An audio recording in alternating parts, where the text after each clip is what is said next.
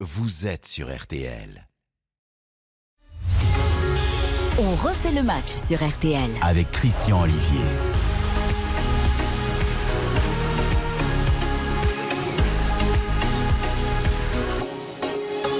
Bonjour à toutes et tous, bonsoir, bonsoir. On fait le match 18h30 chaque samedi. Bienveillance, info, débat, échange, émission 100% interactive, filmée sur RTL.fr ou via l'application et à retrouver le plus vite possible en réécoute avec aussi tous vos messages sur Twitter, le compte arrobase RTL Foot. Avec moi ce soir, Philippe Sansfourche.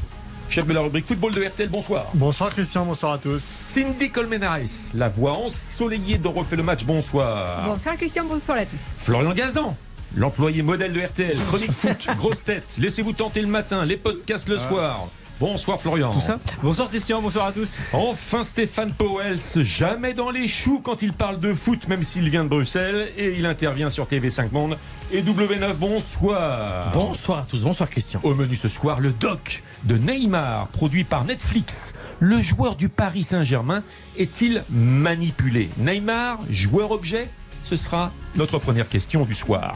La petite phrase de Gianni Infantino, président de la Fédération internationale de football association. Une Coupe du Monde tous les deux ans afin de donner de l'espoir aux Africains pour qu'ils n'aient plus besoin de traverser la Méditerranée. Et le président de la FIFA a-t-il craqué? A-t-il dérapé? La Coupe d'Afrique des Nations, dernière ligne droite, est-ce une déception? Est-elle en danger, cette Coupe d'Afrique des Nations? La consommation du sport sur les plateformes numériques ou via la prolifération de podcasts. Mirage, Miroir aux Alouettes ou est-ce l'avenir du football Enfin, à deux jours de la fin du mercato, mercato pipo ou mercato chaud. Week-end Coupe de France également, pas de Ligue 1, mais à 20h, la brochette de RTL Foot, Eric Silvestro, Xavier Domergue, Giovanni Castaldi, Baptiste Durieux, avec notamment, mais pas seulement, Marseille-Montpellier, au commentaire Hugo Hamelin, et à venir. Tous les premiers résultats, dont déjà une surprise, Club de National 2, Versailles, mesdames, messieurs, vient il y a quelques instants d'éliminer Toulouse, club de Ligue 2 à Toulouse, sur le, spo- le score. Et c'est du sport également, euh, un but à zéro. Allez, restez avec nous, vous écoutez RTL, et vous avez bien raison. On refait le match. Christian Olivier sur RTL. On refait le match sur RTL. Avec Christian Olivier. On fait le match ce soir avec Cindy Colmenares, Philippe Sansfourche, Florian Gazan, Stéphane Powels, avec Spencer à la réalisation qu'on salue. Bonsoir Spencer. Bonsoir messieurs dames, bonsoir à tous. Et Baptiste Durieux, vous le savez, émission 100% interactive, filmée, on l'a dit euh, dans le sommaire, les messages sur le compte arrobase RTL Foot en compagnie de Baptiste Durieux. Bonsoir Baptiste. Salut tout le monde. Alors, premier résultat de Coupe de France, mesdames, messieurs, vous le savez, c'était sur euh, RTL, RTL Foot hier soir. Nantes a battu Brest 2-0. Ça a été sans aucun doute l'un des grands derniers et beaux matchs euh, de ces dernières semaines. Ça a été une, vraiment euh, un match de qualité. Ouais. Ouais, Oui, on est bien d'accord. Oui. Bon. Et euh, cet après-midi, ça c'est la première surprise. euh, elle nous vient de euh, Toulouse, où Versailles, club de National 2, a éliminé euh, Toulouse, club de Ligue 2, sur le score d'un but à zéro. Euh, euh, on va évidemment parler un petit peu de la Coupe de France. On en parlera davantage avec Eric Silvestro et son équipe à partir de 20h avec les premières réactions euh, concernant évidemment ce premier exploit des joueurs de Versailles. À l'instant même, où euh, depuis 5 minutes on va dire, coup d'envoi de Reims, club de Ligue 1 face à Bastia, club de Ligue 2. Sur place, Dimitri Ramelot, bonsoir. Bonsoir à tous. Le stade de Reims qui euh, n'avance pas assez vite en championnat, qui a besoin de se rassurer. 14e de Ligue 1, 24 points face à une autre équipe qui a 24 points, le Sporting Club de Bastia, 16e de Ligue 2. Euh, cette fois-ci, Reims avait gagné au tour précédent à Taron-les-Vosges 1-0. Bastia s'était débarrassé 2-0 de, de Clermont et ça joue depuis 7 minutes ici à Delon. Ça sonne un peu creux, Christian. 2 à 3 000 spectateurs, à mon avis, tout au plus. Je vous disais ça tout à l'heure quand on a le décompte officiel. Antenne ouverte, Dimitri, tu interviens dès que tu le souhaites, bien évidemment. Je rappelle ce soir Marseille-Montpellier et euh, également le programme de demain. Bergerac, club de National 2 également. En- Voilà, contre Saint-Etienne. Surprise peut-être. le match aura lieu, jouable. le match aura lieu à Bergerac. Périgueux. Ouais. Euh, Lens-Monaco également à suivre. Bon, petit match de football. Et puis lundi, Ah, euh. Paris Saint-Germain-Nice. Et il faut rajouter qu'Amiens s'est qualifié tout à l'heure à Exact, Nancy et exact. que euh, le PSG a battu l'OL Oh mon en Dieu. Coupe de France féminine. Oui, mais Amiens, j'ai oublié Amiens. Ah, c'est Amiens. Amiens. Mais, Versailles, c'est un véritable exploit parce que tu vas chez le leader de la, de la Ligue 2. Ils ont joué à 10, hein, Toulouse. Oui, d'accord, mais enfin quand même, quoi. Tu, tu, c'est un vrai match de coupe, Mm. quoi. Et on, on a regardé un peu avec Philippe euh, un un demi-mot et, et, Ah, vous euh, avez trop où ça passait? Ben moi, je trouvais que c'est pas. Il n'y a pas de Ouais. scandale pour Versailles. ouais. Bon, Voilà, Le but, ouais, le but on est magnifique. Je plaisantais Ouais. un petit peu sur la qualité du match d'hier soir. hein. Ouais. Euh, Oui, on avait compris. Eh, eh, on Mais- sait maintenant ce que va dire euh, Philippe Montagnier La euh, Coupe de à ses France, joueurs. hein. patrimoine du football français euh, à préserver, compétition, coûte que coûte? Bah, bien entendu. Ah, je, pose, je pose la question. Bah, pour, pour les histoires comme on l'a vu tout à l'heure avec Versailles justement, c'est vraiment la magie de la Coupe de France de voir des équipes des National 2 qui arrivent à faire tomber des équipes des des Ligue 2 en fait, c'est c'est merveilleux. D'autant Ouais. que la Coupe de la Ligue a quand même disparu ces Ah, elle me dernières manque. euh, Elle me manque. Ah ouais, il nous manque cette pour Coupe aussi de la Ligue. pour permettre d'avoir plus de lisibilité sur cette compétition qui est, qui est historique, qui est euh, la doyenne des compétitions euh, de football en, en France. Évidemment, euh, j'entendais Florian faire une petite remarque euh, à ce propos-là. Euh, ce, qui est, ce qui est assez déplorable, c'est la, la- la visibilité de cette compétition, sa lisibilité également désormais. euh, quand on sait que par exemple le, le match, avez quand même un match entre le PSG et Nice, c'est-à-dire les deux euh, Leader. Leader du leaders championnat. du championnat de, de- de France de Ligue 1 qui vont se jouer euh, sur un match à, à- à élimination directe. Et ça va se jouer quand? Un lundi soir? C'est ça l'esprit de la Coupe de France? C'est. Non, non, non, non, non, non. Ah on, est à, l'envers. Parce que c'était Complètement. la télé. Mais peu importe que ce Bah soit à la télé, Christian, que il ce a raison. On est à l'envers. C'est Eurosport et le service public, France 3. Non, mais euh, en Christian. Christian, mais ça c'est très bien. on mais fait pas des matchs de Coupe de France le lundi soir. Mais non, on fait jamais des grandes soirées tout au long du le- week-end. le lundi, c'est ravioli, Et le sur le samedi et le dimanche. euh, Enfin, vous Voice le lundi, mais qui tu fais pas préservez le patrimoine français là. Enfin, Ça n'a rien à voir avec la télévision, mais bon, je... de toute façon, on aura un débat sur les plateformes numériques qui retransmettent maintenant le football également, les réseaux sociaux. C'est intéressant ce que souligne euh, Philippe Sansfourche. Le match aura lieu sur Eurosport, c'est ça On Ah, par respect du football amateur On aussi. peut la mettre sur TikTok aussi, la Coupe de Non mais pour le regarder, moi j'avoue que je dois connecter ma tablette à ma téléviseur via un Chromecast et tout, donc ça me prend généralement une, une heure et demie, et donc quand je me connecte, le match est terminé. Eh bien, il y aura un débat justement tout à l'heure. La consommation du sport sur les plateformes numériques ou via la prolifération des podcasts. Est-ce que c'est un mirage Est-ce que c'est un miroir aux alouettes Ou est-ce que c'est l'avenir du football? Mais on va parler d'abord de Neymar, avec un doc d'ailleurs. Neymar, héros d'une bande dessinée sortie tout droit d'un doc produit cette semaine par Netflix. Alors, je force le trait quand je parle de bande dessinée, mais il donne quand même cette impression quand le personnage sort des réalités de la vie du commun des mortels que nous sommes. Pour les auditeurs de RTL, rapidement le pitch, vite fait. Le titre du doc, c'est Neymar, le chaos parfait. Chaos vécu par Neymar au Paris Saint-Germain, je présume. Ouais, KO c'est H-A-O-S. Hein. C'est H-A-O-S, bien Ouais, sûr. Pas le KO, parce qu'il a été souvent KO avec les blessures. mais- Certains y verront une opération communication réhabilitation. Un constat, c'est un personnage à deux faces qui, dans l'intimité, peut être touchant dans ce doc, qui en public a toujours un rôle à jouer et toujours un rôle assez superficiel. Une constante dans ce doc, je me fous de ce que pensent les gens, il le dit euh, au moins une demi-douzaine de fois. Euh, un personnage incontournable, c'est son père qui, à chaque fois qu'il commence à parler foot, met toujours le papa en perspective, l'entreprise Neymar, l'image Neymar, l'héritage Neymar. Alors vous allez, euh, parce que tous les auditeurs de RTL n'ont peut-être pas vu encore ce doc, vous allez m'en parler, vous allez me dire ce que vous en pensez, mais je vous propose une petite illustration sonore, dans On fait le match, c'est l'une des nouveautés. C'est peut-être l'un des moments vérité et authentique. Mais pourquoi avoir lâché ce moment authentique? Est-ce que c'est bon pour l'image de la famille Neymar? C'est une engueulade entre le papa et le fiston. Écoutez bien, parce qu'en radio, ça rend sans doute un peu moins qu'en télévision. C'est le père qui commence à parler, et c'est le fils ensuite qui reproche l'attitude un peu dictatoriale du papa. Il faut que tu comprennes que tu dois faire plus attention. Là, c'est le papa. Écoute-moi un peu. Je peux pas être tout le temps là. Mais quelqu'un doit te protéger. C'est toujours le papa. Je peux pas m'amuser. Tu connais mon avis. C'est Neymar qui C'est lutte intérieure avec moi-même. Pourquoi tu dis toujours que je merde? J'ai le droit à l'erreur. Je vais partir, Neymar. Voilà, c'est l'exemple parfait. T'aimes pas être contredit et que quelqu'un soit en désaccord avec toi. C'est le fils qui répond au père. Voilà Bah. pourquoi j'aime pas ces conversations. Mais on doit parler. On finit toujours par se disputer. Écoute-moi au moins. C'est moche l'arrogance, pas vrai? Ça, c'est le Je te papa. demande juste de faire preuve d'un peu d'humilité, c'est tout. Voilà. C'est mise en scène. Voilà. C'est bien joué. Voilà pour belle ce mise en scène. dialogue. Oh, je crois pas, non. Il se fout vraiment de la gueule du monde. Alors, Non, pour le- Mais bon. un invité surprise. Musique, s'il vous plaît. Allez, Spencer, envoie-moi la musique. Ah, Salut, c'est Jean-Pierre Foucault. Un invité surprise. Ah, sacrée soirée. Alors, Jean-Pierre Oh, Sacrée sacrée soirée. soirée.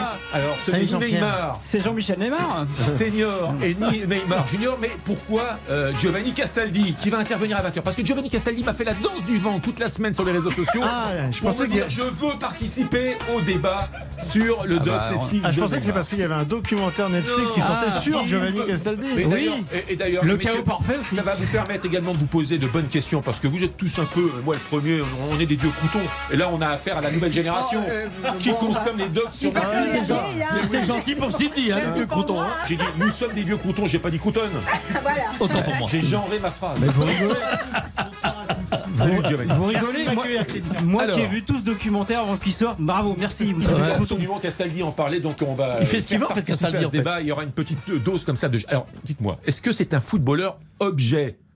Au vu de ce doc, ce Neymar C'est une Ah, marque. Moi, je dirais plutôt c'est une marque et son père l'a très bien compris. Euh, en fait, son père, il est déjà dans l'après. Il est en train d'envisager son fils du jour au lendemain. Il peut avoir, comme lui-même a eu plus jeune, une blessure, s'arrêter de jouer euh, complètement. Et donc, il pense déjà à la marque, au marketing, qu'est-ce que ça peut rapporter par la suite? Et en même temps, il les connaît et les protège. Moi, ce que je pensais de ces documentaires qui m'a paru important, c'est que derrière, il y a Uninterrupted, qui est une société qui est plus dans l'effet de faire des récits pour mettre en valeur les joueurs. C'est la boîte de LeBron. James. euh, le- Voilà, oui, C'est pour ça qu'il portait les maillots de LeBron James. C'est bien raté. c'est une star du basket. plantées. Oui, et donc euh, dans cette mesure-là, on s'est dit, oui, mais si on parle de Neymar, alors dans ces cas-là, pourquoi on ne parle pas du Football League avec le père de Neymar? Pourquoi on n'évoque pas la relation de Neymar avec Bolsonaro? On se perçoit bien que même s'ils ont essayé euh, de faire un petit effort de montrer les points négatifs, ils sont à peine effleurés. Enfin, il y a quand même l'histoire du viol, il y a quand même le les départ, il y a quand même C'est beaucoup de choses. effleuré. raison. Il y a Mais quand même c'est le viol présumé ou pas, mais Moi, je trouve, parle. que, je trouve que t'es un peu. Moi, franchement, je, je m'attendais à un truc très hagiographique, euh, comme on peut avoir peur de ces documentaires. Je trouve que c'est quand même assez honnête. Et on découvre un Neymar qui finalement est comme le tableau qu'il a chez lui, à la fois Batman, à la fois Joker, à la fois un, un garçon qui aime s'amuser, euh, qui est un peu fou, qui est un peu naïf, qui dit un peu oui à tout. Et puis de l'autre côté, euh, quelqu'un qui est son propre ennemi. Et je trouve que c'est quand même assez intéressant. On a un portrait assez juste de ce garçon. Euh, il a des défauts. Son père en a. Et, et la- et la complexité de la relation familiale est assez intéressante. je trouve. Philippe Sansfourche. Oui, alors le, le portrait est assez juste, mais le problème c'est que ça- on est obligé de s'infliger trois heures de documentaire, alors que ça aurait pu être résumé en 20 minutes. C'est-à-dire qu'en C'est fait, clair. Ce documentaire est aussi, imp- est aussi intéressant euh, sur ce qu'est aujourd'hui le, le star system et le business euh, du foot, qu'il est inintéressant sur la personnalité du joueur, qui vient absolument valider tout ce qu'on avait comme crainte sur les failles, les faiblesses Exact. et, et finalement le, le creux abyssal intellectuel du garçon. C'est-à-dire qu'on s'aperçoit que sa vie tourne autour De faire la fête. des jeux dur. vidéo le soir, Philippe, t'es très de dur. ses petits copains autour on de va revenir sur le, le profil Il a psychologique du pas la personnage. structure Non, la d'un champion. Et ce qui est très intéressant, c'est qu'à un moment donné, on fait référence à- lors de la mort de, de Kobe Bryant. Au fait, euh, on sent bien qu'il essaye de se positionner à la hauteur de, ce- de- de- de ces, de ces joueurs de- de- qui ont une dimension euh, à la fois de champion dans leur sport, mais qui dépassent un petit peu ce, euh, ce statut-là. On voit Michael Jordan qui s'exprime. Et là, en fait, de manière flagrante, et on le ressent aussi, par exemple, quand euh, Kylian Mbappé, qui est pourtant encore très jeune, prend la parole, des joueurs comme ça. On voit à quel point Neymar est un formidable footballeur, d'accord. mais est un champion de piètre qualité. On est d'accord. Et c'est pour ça peut-être. Attendez, attendez, totalement là, creuse. faut que la parole tourne, Philippe. Champion de piètre qualité, peut-être, c'est encore à discuter. Néanmoins, c'est un doc qui va intéresser le très grand public. Ah oui. Le très grand public. Oui, parce que justement, il Bon. dépeint ce qu'est aujourd'hui le foot business. Et, et aujourd'hui, il y a des- Il n'y a plus de stars euh, de la dimension qu'il y a dans le foot qu'il pouvait y avoir avant dans le, euh, dans le show business, par exemple. Alors, Stéphane Powell. Ouais, dans la continuité, je sais que après Joe, bah, il va m'atomiser, quoi, Giovanni Castaldi. Moi, j'en peux plus, quoi. Je n'en peux plus de ce genre de reportages qui vont à l'encontre de ce que j'aime dans le sport. Demain, il y a Raphaël Nadal qui va jouer. Voilà, des champions, des mecs qui montrent des attitudes de compétiteurs, de dignité. J'en ai marre de ce Neymar. Quel rapport je, je vais aller au bout. J'en ai marre qu'on essaye de nous faire de la promotion. C'est du marketing. C'est les jeunes maintenant qui s'identifient à de ce genre de mec. Ben moi, j'ai pas envie, si j'ai un petit garçon qui fait du sport, qui s'identifie à un mec comme ça. Alors, nous faire passer dans le docu avec le son que met Christian Olivier euh, d'une dispute père-fils, ça se fait dans tous les foyers. Dans toutes les maisons, sauf que le père y a oublié est aussi blindé de thunes grâce à son fils. Il y a une espèce de malhonnêteté intellectuelle dans ce genre de docu, et moi ça me fatigue. Ça me fatigue parce que je pense que ça ne représente pas le sport de haut niveau, ni par ses, résultats, ni par son comportement, ses roulades et tout ce qui comporte Neymar. On oublie quand même qu'à un moment, ses, ses copains jouent une finale de coupe et lui est en train de jouer euh, sur les réseaux sociaux au poker. On oublie qu'il va au carnaval alors qu'il est soi-disant blessé. Ça va à l'encontre du sport de haut niveau et de ce que les sportifs de haut niveau doivent représenter à nos jeunes. Alors, Giovanni Castaldi, en invité non plus Bister maintenant, on connaît tous Giovanni Castaldi, merci Spencer, voilà, c'est là. mais euh, le non, doc. Non, oui, mais là, non. là- là, déjà, je suis, je suis extrêmement choqué parce que j'entends de la part de, de Philippe et, et Stéphane, c'est-à-dire que. Moi, pareil, je te rejoins, nous les jeunes, on est là. Non, mais. Non, mais je pense que c'est générationnel Non, mais- également, les amis. non, mais hein. honnête- je pense qu'il y a un aspect générationnel à prendre en compte. au- Au-delà même, Christian, de, de, de la génération, je, je trouve que réduire euh, Neymar au, au côté de champion de pacotille, parce que c'est un garçon qui a des failles, qui depuis qu'il a l'âge de 8 ans est surnommé partout comme le second Pelé, qui a une pression abyssale, qui à l'âge de 14 ans gagnait déjà des millions, je vous mets au défi, vous, Philippe Sanfourche et Stéphane Powell, si à 15 ans, dans un star system comme ça, avec des millions qui tombent juste en tapant dans un ballon, si vous ne deviendrez pas fou. Mais t'es pas obligé de faire le gugus, hein non mais c'est pas obligé de faire. Tu peux c'est faire des erreurs de jeunesse, pas Non, forcément le Stéphane, gugus les Stéphane, semaines, Toi, hein. toi, tu estimes qu'il fait le gugus. Lui, c'est un adolescent qui est multimillionnaire, qui est mis en avant parce qu'il y a un start system autour du foot. Mais c'est pas le seul, Giovanni. Mais il en est Oui, pas c'est pas le victime, seul, mais Pas victime, chacun, chacun, chacun sa personnalité. Oui, mais alors- et quand toi, et quand toi, tu soulignes le côté, il est blessé, euh, il va au carnaval. Tu apprends aussi dans le doc qu'à 2 cm près, il pouvait plus marcher parce que c'est un mec qui s'est battu au Bah, écoute, je vais pour son pleurer. pays. Non, non, Je non, mais pleurer. Stéphane, Mais c'est ça pas une question s'entend, de ça s'entend également. Mais C'est pour pas ça. Mais, mais hein. c'est d'ailleurs pour ça, c'est d'ailleurs pour ça que j'ai souhaité mettre ce dialogue entre père et fils pour rendre peut-être un peu plus la nature de leur relation humaine et un Neymar qui effectivement a sans doute oublié de grandir un peu, mais dire tellement Le pris c'est par- un peu vous et Giovanni mais aussi. tellement pris par Oui, mais tellement je parlais dans le regard. Non le fils maudit. Mais, mais- mais- mais- Oui, mais à côté de ça, Christian, paradoxalement, on découvre qu'il est, c'est un vrai père. Il est très attaché à son fils. Il, les passe beaucoup. protège parce qu'il est Bon, connu. alors là, là, j'irai pas sur ce terrain-là, messieurs. Alors, on va aller sur le terrain euh, Non, enfin, on sent- suivant on sent- on sent quand dans moins de deux minutes. On va tourner une page de publicité. On va aller également à Reims, Reims-Bastia, toujours 0-0. Une page de publicité. Et ensuite, d'ailleurs, je vous proposerai quelques qualificatifs concernant Neymar. Et vous me direz si vous êtes d'accord à l'aune du euh, doc que vous avez vu et, et que les auditeurs de RTL n'ont peut-être pas vu également, mais euh, on mériterait euh, vraiment de s'y attarder. Je pense que c'est un doc, en tout cas, qui, pour le grand public, permet euh, de découvrir une facette un peu différente de Neymar, celui qui paraît alors. suffisant sur la pelouse. Mais non, mais il faut. Bah, oui, bon, J'ai allez, une publicité. chose à regarder quand même. Allez, publicité. RTL, on refait le match. Christian Olivier sur RTL. On refait le match. On fait le match. Ce n'est pas une spéciale Neymar, mais le doc fait parler dans ce studio, hors de ce studio, sur les réseaux sociaux. Et c'est pour ça que depuis 18h30, je souhaitais à ce qu'on évoque Neymar, euh, footballeur objet, footballeur produit, euh, manipulé par euh, son père. Je vous proposerai quelques qualificatifs tout à l'heure pour réagir par rapport à ce doc. Mais le direct, c'est également la Coupe de France, avec la première surprise, si vous nous rejoignez, Versailles, club de National 2, qui est allé battre Toulouse, club de Ligue 2, en fin de journée, début de soirée, sur le score d'un but à zéro. Versailles qualifié pour les quarts de finale de la Coupe de France. Et actuellement, c'est Reims, club de Ligue 1, face à Bastia, club de Ligue 2, sous les yeux de Dimitri Ramelot. 22 minutes ici en première période à Delaune 0-0 entre le Stade de Reims et le Sporting Club de Bastia. Une occasionnette, on va dire, Christian Ekitike, euh, l'attaquant numéro 9 floqué dans le dos du Stade de Reims qui a frappé, qui a buté sur le gardien euh, corse après avoir récupéré le ballon dans la surface de réparation. Les joueurs bastiais qui euh, tentent des combinaisons mais qui ont encore un petit peu trop de déchets techniques pour inquiéter euh, pour l'instant le gardien du Stade de Reims. 22 minutes au chronomètre, donc un quart du match disputé, 0-0. Un quart s'il n'y a pas de. Merci Dimitri, 18h52. Le doc Neymar, il y a des grands, il y a des moments. euh, euh, voilà, le, le père est, omnipro- est, euh, omniprésent, ça on est d'accord. On dirait limite que c'est les documentaires au père. On, on voit que Neymar n'arrive pas à tuer le père et qu'à bientôt 30 ans, euh, c'est- ça reste encore un gamin, on est d'accord. On constate que la mère, elle, très croyante, hein, elle est- a, a quand même davantage, je trouve, moi, la maman, a davantage les pieds sur terre. On est d'accord là-dessus.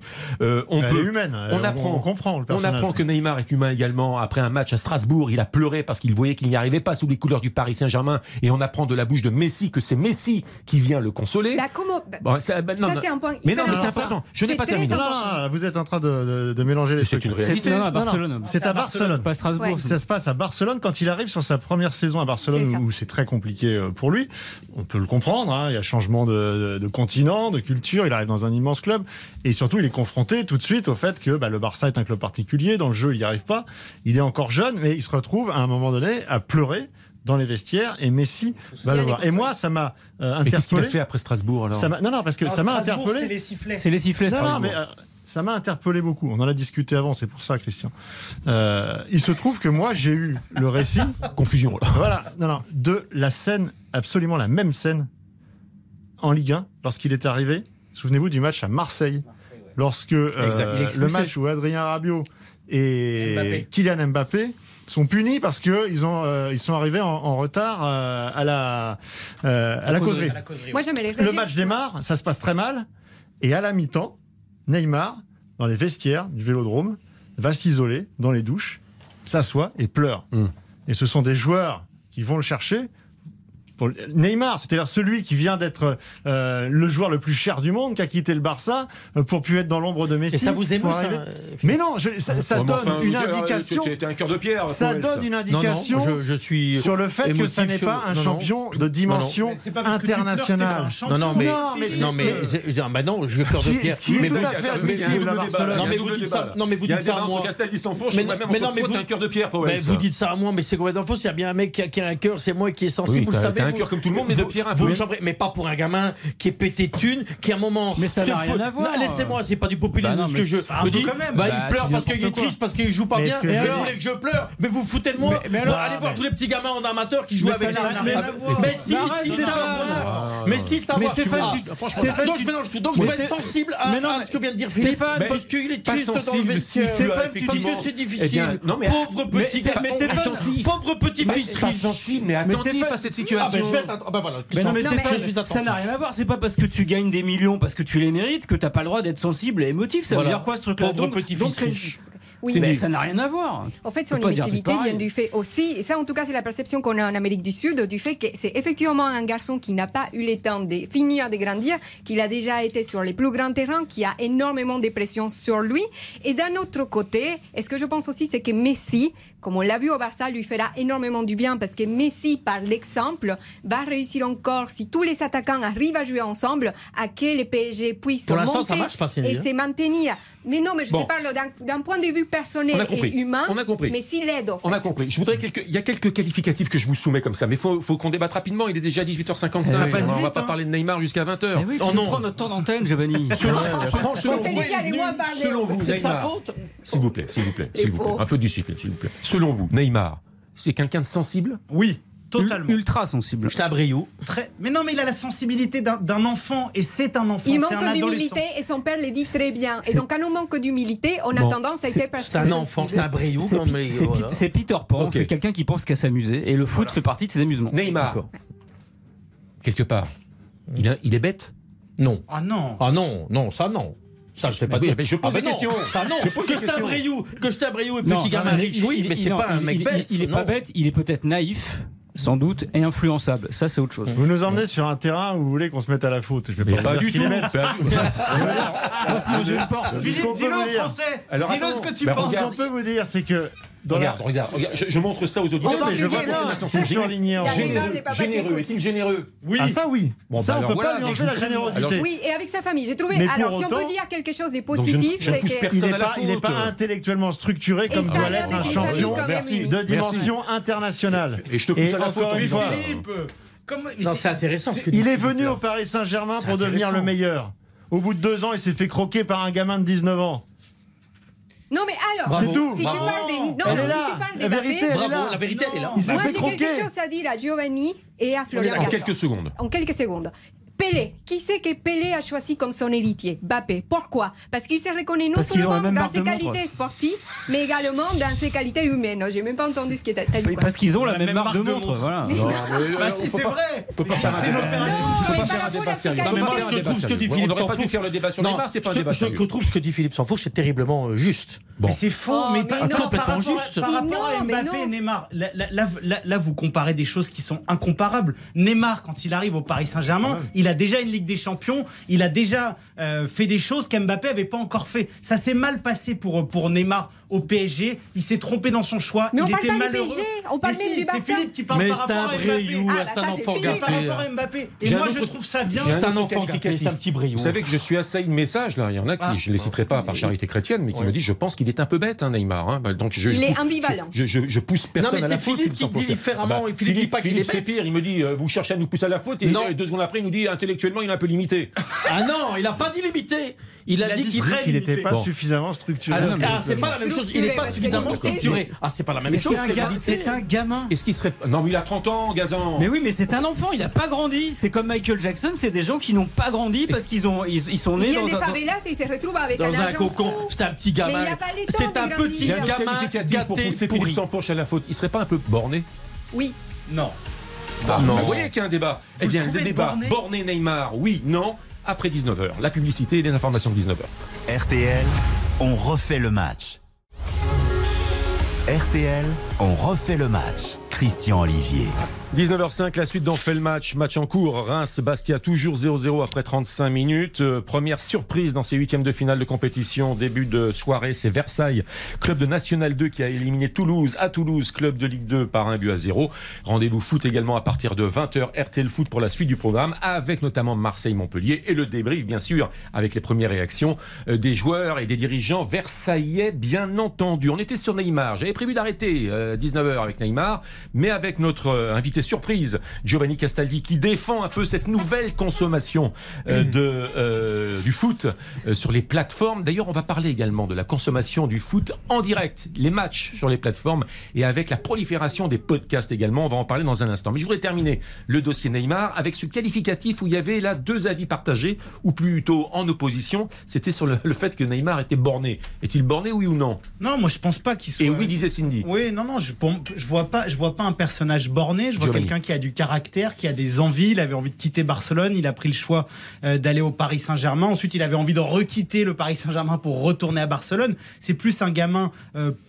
Perdu par moment, un, un- un- gamin très sensible, mais je vois pas quelqu'un de borné. C'est peut-être là d'ailleurs par rapport aux reproches euh, un peu osés que faisait Philippe euh, euh, et capricieux aussi. On Il ce, parfois- ce que disait Philippe avant 19h qu'il était intellectuellement peu structuré. C'est quelqu'un parfois qui manque de, de- de- de caractère et peut-être il devrait être un peu plus borné, un peu plus déterminé. Ça, c'est un reproche qu'on peut lui faire. Cindy. Moi, je pense qu'en fait, il a du potentiel et qu'il n'exploite pas ses potentiels parce qu'il doit se recentrer. Il est un petit peu dispersé. Et c'est d'ailleurs pour ça qu'au Brésil, ce qui me surprend beaucoup, c'est la vie que vous avez en France. Au Brésil, on l'admire évidemment parce qu'il y a une grande figure euh, qui, qui enfin, on colle à l'international. Mais on se rend compte que les joueurs des Santos, qui est Pelé, euh, c'est très bien, comme tout le monde sait, qu'il a des difficultés à être Ah, footballeur, à s'écarter un on va petit même peu dire les choses- de tous les, de Mais non, tous mais les, les Cindy, distractions, les Stéphane, fêtes, si- si- etc. on va quand même dire les choses justes. Dans le talent pur, eff- effectivement, c'est un talent exceptionnel comme on a rarement vu, mais il se comporte jamais comme un footballeur de haut niveau ou un sportif vrai, de haut niveau. Je vais aller au bout. C'est juste un petit enfant gâté qui est pas structuré. Et je suis d'accord avec Philippe, mais surtout aussi, c'est un petit capricieux. Vous savez comment on dit chez nous dans le Schnorr J'étais un gamin de merde, quoi. Mais tu voilà, quoi. Non, C'est comme ça. Moi, moi, j'ai- l'impression en fait que Neymar c'est quelqu'un qui est né 20 ans trop tard en fait. Je pense que c'est vraiment c'est un, c'est un footballeur à l'ancienne, c'est-à-dire qu'en gros, je vois je vois un personnage comme George Best, c'est quelqu'un qui veut pas faire que le football dans sa vie, il veut également vivre et on comprend dans le documentaire que finalement bah, lui-même il a intégré le fait qu'il sera sans doute peut-être pas aussi fort, géant, extraordinaire qu'il devrait être avec son, talent, mais George il assume ça. pour le public hein, qui suit de loin. Non, mais Georges Best, un grand, un immense joueur de football anglais. Anglais, Anglais, oui, championnat anglais, Anglais. hein.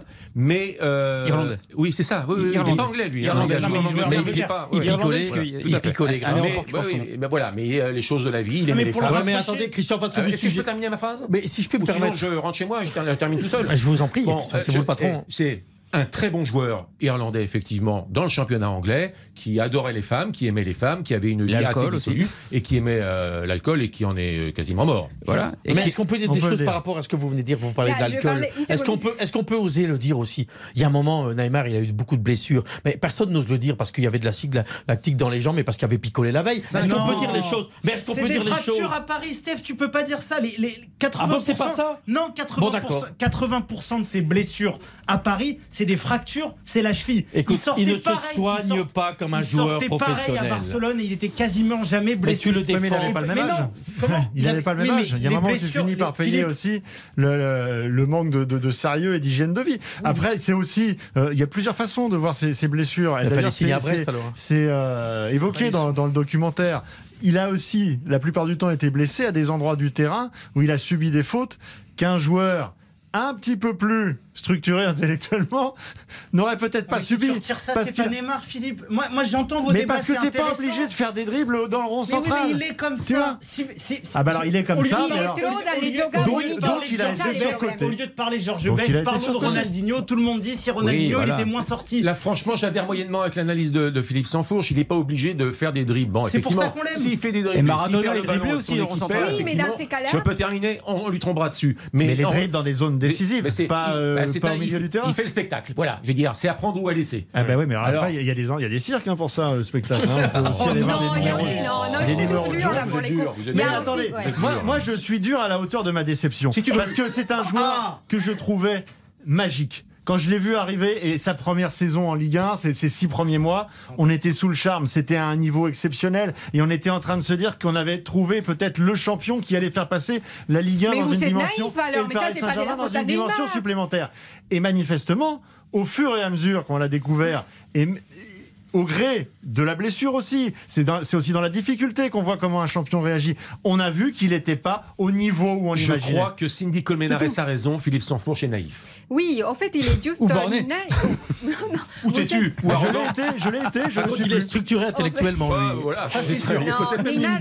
Neymar, son principal problème, son père l'a évoqué très bien, c'est l'humilité. C'est d'ailleurs aussi l'avis de certains ex-joueurs du Paris Saint-Germain. J'ai parlé un peu avec les entourages hier soir parce que ça va. Il a quoi, il a l'humilité. Neymar Il manque d'humilité. Neymar Ah, il manque d'humilité. Son père lui dit qu'il manque d'humilité. Son père, il le Et compare à devrait, Batman. et il devrait C'est quand même fantastique, ça. Non, mais il devrait écouter un peu plus son père Il est parce que de manipulé. toute façon, il est manipulé. son père, Voilà. il y a, il a, il a pas réussi à tuer le père. Il est manipulé. Je suis désolé. Il est manipulé. Ouais. C'est un business. Euh, quand le père, on lui parle un peu de football, il ne parle que entreprise, image Employé. et héritage. Il est Parce qu'il manipulé. les protège Voilà, et il tout protège simplement. la famille. Il ne protège pas du tout. On il est laisse- manipulé. On- On n'aime pas son fils comme ça. Il y a-. On ne l'aime pas comme ça. On n'apprend pas à À un moment donné, on il a raison.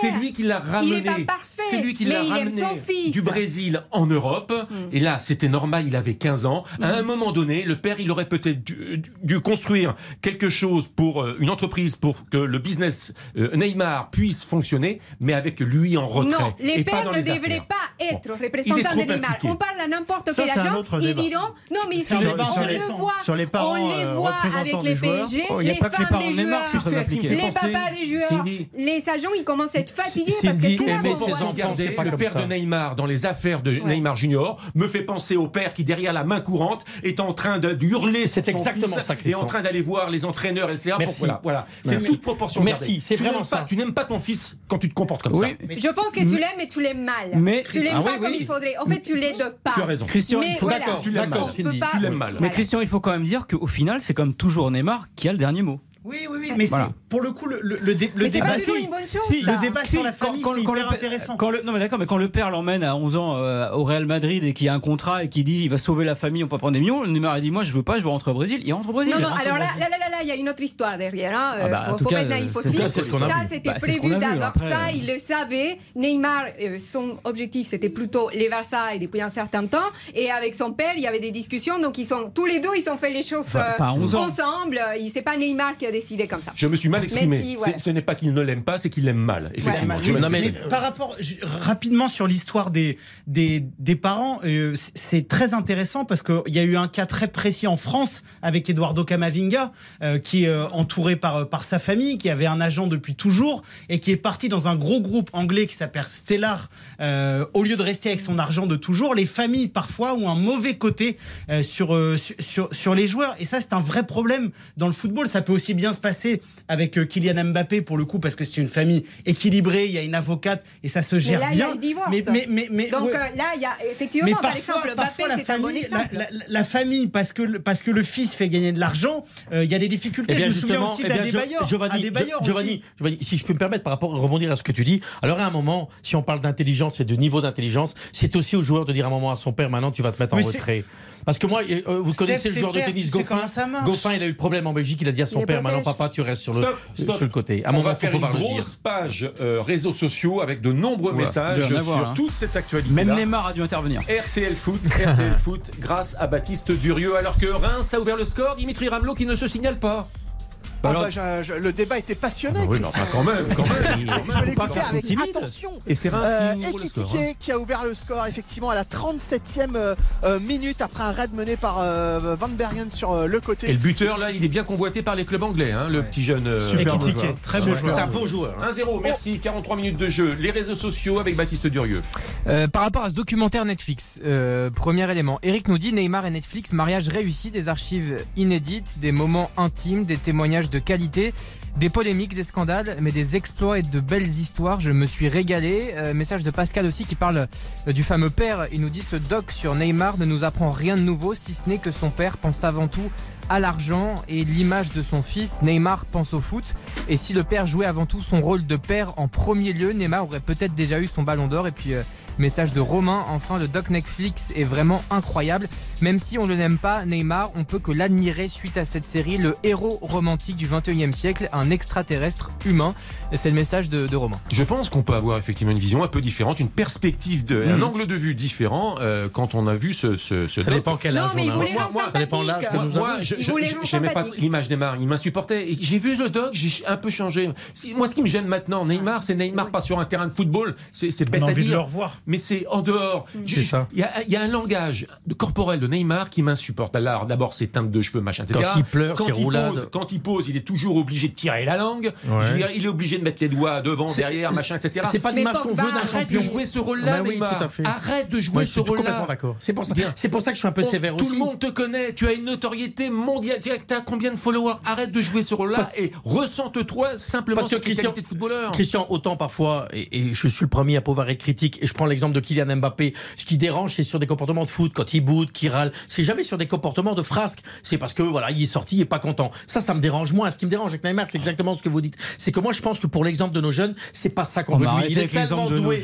Mais faut arrêter un peu avec euh, tous ces cinémas et ces jérémiades et, ce- et ces cheveux et ces trucs et Mais les ses boîtes. cheveux, on s'en fout, non, cheveux. je veux Et pour Paul cette Pogba, a société. des de cheveux et Je champion du veux pour monde. cette société des joueurs de foot qui se comportent normalement. campagne, Et je préfère que mes enfants regardent Nadal, qui se comporte bien que Neymar. Je préfère que nos jeunes que regardent Lewis Ah, Hamilton. Nadal, Je il a préfère que nos jeunes regardent ce il genre, ce de champion. Je préfère que nos jeunes regardent Lewis, ce genre de ah, champion. Lewis, Hamilton, il c'est un vrai modèle, mais c'est le meilleur ami de Neymar. C'est- c'est vrai Ah, il se comporte quand même beaucoup Il- moins il a raison, sans. J'ai vu Nadal, il en a pris un coup. euh, Ah oui, pour se teindre les il cheveux, a ça pris va devenir compliqué que- euh, Bah, il y a un petit. Euh, il- il a pris ce. Messi, ce- s'inspirer peut-être un peu plus des Messi. Voilà un ce qu'on peut un seul, il gagnerait en, simplicité. Non mais chacun sa que- personnalité, on va quand même pas faire le procès la personnalité Bah Neymar, oui. c'est pas le problème. Non. C'est simplement que quand on est à ce niveau de starisation, il faut que ça suive au niveau des résultats et du leadership dans les équipes dans lesquelles tu passes. Or, on voit qu'aujourd'hui, il est en échec. Bon. Et depuis plusieurs années. Euh, Est-ce qu'on a d'autres messages Coupe de France avec Baptiste Durieux également La Coupe de France, de Neymar à la Coupe de France. Euh, bon, Il y a un petit raccourci, mais tout de Bah, même. il la jouera pas lundi. non Euh, non, malheureusement, il n'y a pas de message. a pas de message. La Coupe de France. Par contre, des résultats, si vous voulez, Christian, Bien en national, sûr, parce que ça sûr. joue. 58 minutes de jeu entre Le Mans et Avranches, et c'est Le Mans qui mène euh, 1-0. Euh, 17 minutes de jeu entre Créteil et Cholet, 1-0 pour Créteil. Et puis Orléans, Concarneau, ça fait 0-0 pour l'instant. Puis on rappelle aussi que le Cameroun s'est imposé tout à l'heure. C'est Eh de la oui. Coupe d'Afrique des Nations avec un doublé de Karl Toko et Cambi, le Lyonnais. C'était face à la Ah. Gambie. Euh, le Ah. Cameroun est donc. Jean-Michel Aulas, c'est content. Merci. Très Baptiste. Durieux, qu'on retrouvera à partir de 20h dans euh, RTL Foot. Merci mille fois Baptiste. On va tourner une page de publicité avec Spencer à la réalisation, puis on va rester un peu sur la consommation du, du football, du sport sur les plateformes numériques. Je rappelle donc que le euh, document euh, concernant euh, Neymar, vous pouvez le retrouver sur euh, Netflix. C'est en trois épisodes.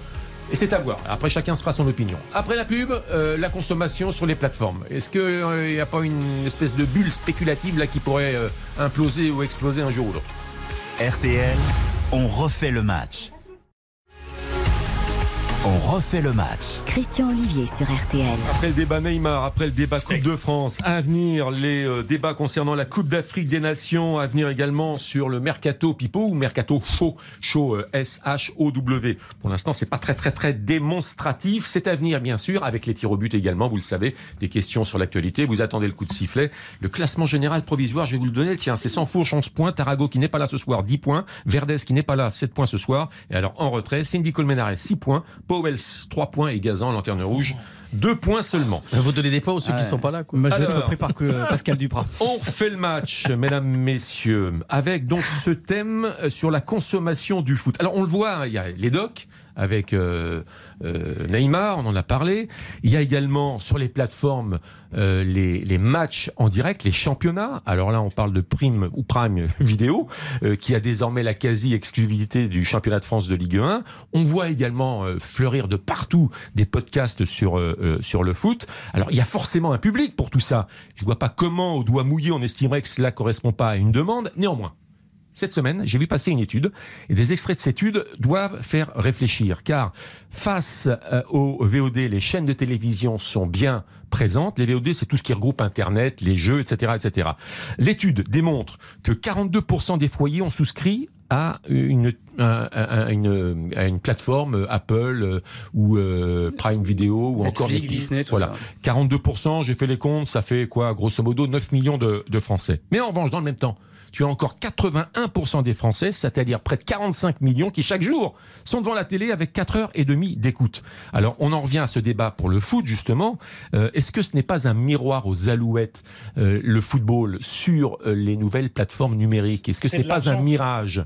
C'est de l'argent. Là, là- là- là, pour le coup, Christian, l'histoire de- de- de la plateforme et du mode de consommation, c'est simplement qui va plus euh, payer. Parce que le football français avait besoin d'argent, qu'Amazon avait euh, de l'argent. Maintenant, de penser que les gens vont changer leurs habitudes de consommation, d'aller sur des plateformes, ça dépend à qui tu t'adresses, quel public euh, tu vises. Et je pense que le problème du sport en France sur le foot, sur la consommation, c'est pas une histoire de Prime, euh, de Canal, de Bein, de qui vous voulez. Le problème, c'est que c'est payant. Et qu'à un moment, pour regarder du foot en France, si tu veux prendre tous les abonnements, suivre toutes les compétitions, c'est 140 euros par mois. Et là, on est chez les fous.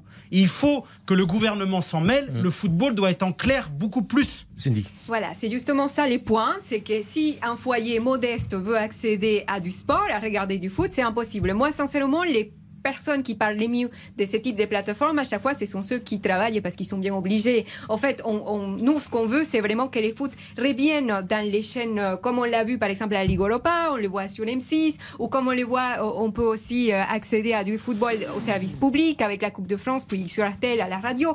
On veut vraiment que les plus grands nombres puissent avoir accès à du football et en parallèle, évidemment, au stade, parce que la fête, Non, de toute façon, au Amazon, stade. Amazon ne gagne pas de, de l'argent avec le football. hein. Les pertes d'Amazon sont, sont, Mais qui gagne de l'argent Mais personne n'en le gagne, football Les pertes sont, sont évaluées entre la question. 75 et 100 millions d'euros. Mais après, quand quand Amazon êtes- aura terminé son contrat dans je ne sais pas combien de temps, deux ans. Non mais Christian, et moi j'ai un pas échappé que Amazon c'est un, groupe euh, qui va au-delà de la diffusion du football. C'est aussi une façon de percer un marché.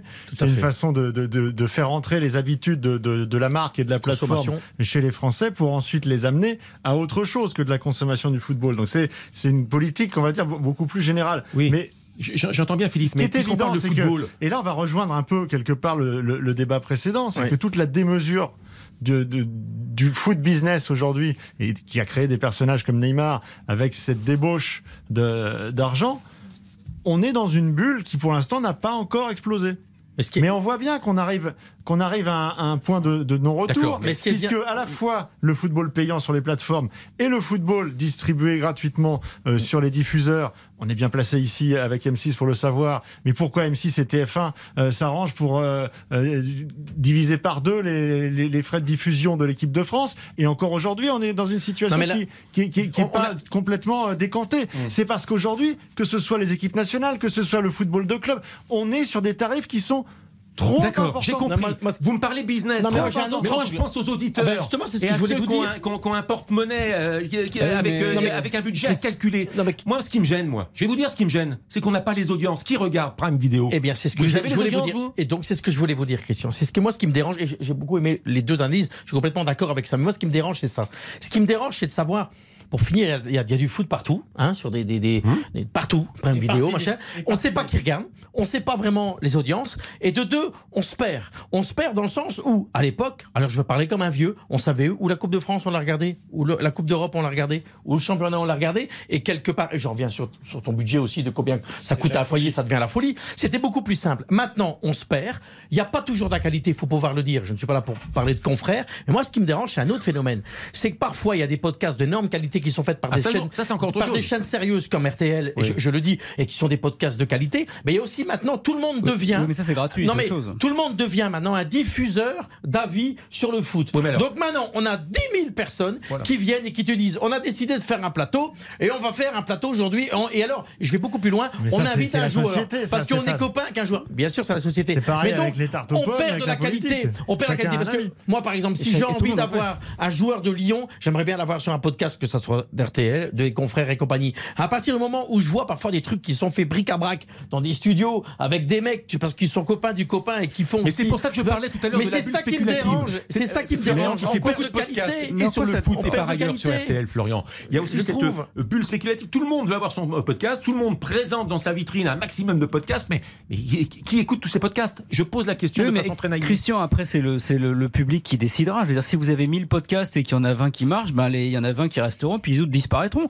Je c'est pareil quand, quand on a eu l'explosion de la bande FM, quand ça s'est libéralisé en, en 1980. Tout le monde a commencé à faire de la radio chez lui, dans son grenier et tout. Ça a créé des stars, des vedettes, des, des Julien Courbet. Et puis, au bout d'un moment, ça s'est resserré et c'est revenu à la normale. C'est, on peut pas accuser les gens qui ont la possibilité aujourd'hui de s'exprimer alors qu'il y a des, il y a des, des vingtaines d'années quand on voulait peut-être parler de, de, de foot, exprimer sa passion, il y avait pas, il y avait pas internet, il y avait rien. On, on faisait un fanzine qu'on, qu'on filait au lycée. Donc c'est un débat rétrograde que je vous propose là Bah, ce soir. Un débat de, la- de boomer, quoi, on va dire ça Ah, sur, sur, sur l'expression du football, un petit peu. Après, sur l'histoire des droits télé, etc., il y a un moment donné, la télé, le, foot gratuit à la télé, moi je veux bien, mais le foot gratuit à la télé, dans ces cas-là, bah, il faut que le- les, les gens qui ont les droits du football bah, les, acceptent de les vendre moins cher, sauf qu'ils ont besoin d'argent, donc on se mord la queue. C'est aujourd'hui impossible. Je veux dire, de- depuis Canal, qui a été le premier finalement à privatiser le football en France, on est parti dans cette logique-là. Quand je vois qu'on me dit la, la Coupe de France, les droits vont être mis en, en vente par euh, Noël Legrette, bah, si la Coupe de France, qui est quand même finalement une épreuve très euh, France Populaire. populaire,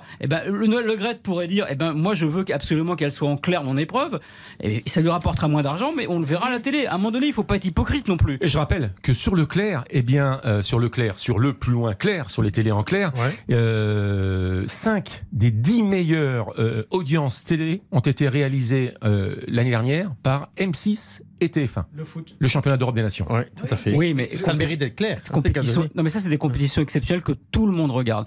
Parce qu'on parle de la Ligue des Champions. La Ligue des Champions, pendant très longtemps, elle était sur TF1. Et puis, à un moment donné, elle a disparu de TF1 parce que TF1 s'est rendu compte que finalement, ça faisait plus assez d'audience. Et qu'il y a aussi un rapport, c'est des chaînes privées. Il faut, il faut que faire de l'audience Au pour apporter de la que ça pub. coûtait. Au regard de ce que ça coûtait. Donc, c'est aussi pour ça que c'est parti dans, dans, dans, Bon, en dans tout les cas, les podcasts, ça marche sur RTL, les grosses têtes, alors là, ça explose. euh, Premier podcast. de Premier France. premier podcast de podcast de France. France. Il y a toute une collection de podcasts. Ah bah, il y a les podcasts, on refait le match. Parce oui, mais que on fait a match évidemment décliné de l'émission on fait le emblématique match, créée par euh, Eugène Sacomano. Mais tous les samedis à Voilà. 18h30 et, et désormais euh, tous les jours de, de, de la semaine, il y a une déclinaison d'on refait le match avec euh, l'ami Christophe Paco. Et ça marche on bien. salue ici. Ça marche bien. Enfin, c'est un bon début en tous les cas. Ça démarre très bien. Démarre Florian bien. Gazan a fait un podcast essentiel euh, il y a 2-3 jours. Pourquoi les bouteilles de vin font 75 centilitres Exactement. Ah ouais. Et alors pourquoi? Eh ben parce que c'est à cause des Anglais. Parce que quand on vendait le vin de Bordeaux aux Anglais, on a dû s'adapter à leur système métrique à eux. Donc euh, voilà. Voilà.